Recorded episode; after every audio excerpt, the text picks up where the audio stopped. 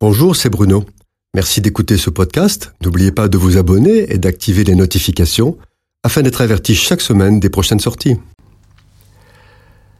Lorsqu'une personne doit faire un choix, son cerveau fonctionne comme une balance à deux plateaux, comme celle que nos grands-mères utilisaient. Face au choix, dans un des plateaux, il y a si je prends cette décision, qu'est-ce que cela va me demander? Et dans l'autre plateau, c'est qu'est-ce que ça va me rapporter? Le plus souvent, le plateau le plus lourd dicte la décision. Le processus est le plus souvent intériorisé et inconscient.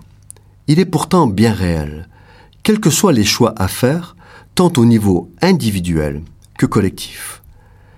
Concernant l'industrie numérique, l'humanité a fait des choix elle a été séduite parce qu'elle a vu, dans un des plateaux de la balance, des merveilles technologiques, la rapidité, confort, nouveauté, jeu, argent et profit. Mais elle a oublié de considérer l'autre plateau de la balance où on trouve les contraintes induites par ces technologies qui sont dépendance, fragilité, consommation électrique, surveillance, fin de la vie privée, élitisme, coût, etc. De la même manière, l'intelligence artificielle étonne, amuse et séduit.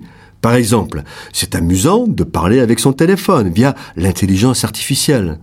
C'est pratique de dire à Mr Google d'aller chercher des informations sur la toile. Ou encore parler à une enceinte numérique qui allume la télévision, ferme les volets, donne la météo du jour. Ça sera passionnant d'avoir un robot qui fait le ménage et gère notre stress après une journée difficile.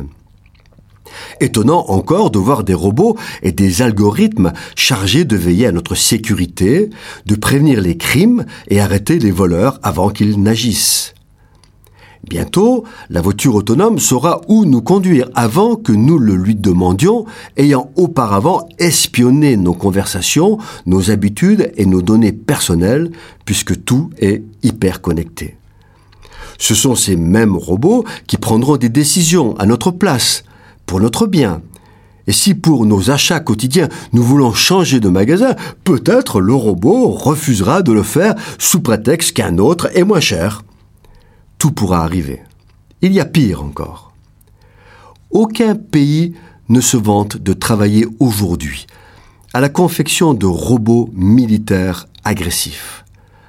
Ce sont des systèmes d'armes autonomes dont la mission est de tuer, des robots tueurs.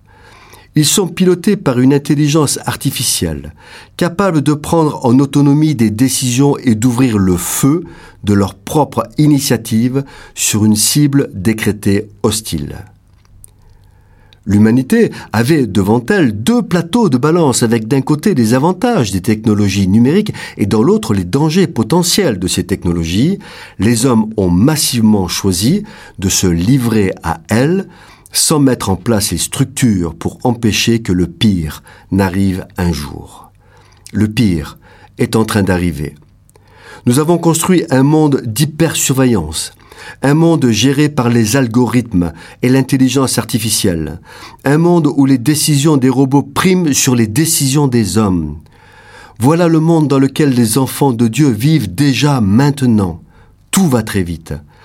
Il n'est certainement pas ridicule de prier pour que Jésus revienne avant que les robots soldats décident de prendre les chrétiens pour cible. Cette chronique a été produite par Bruno Oldani et Jacques Cudeville.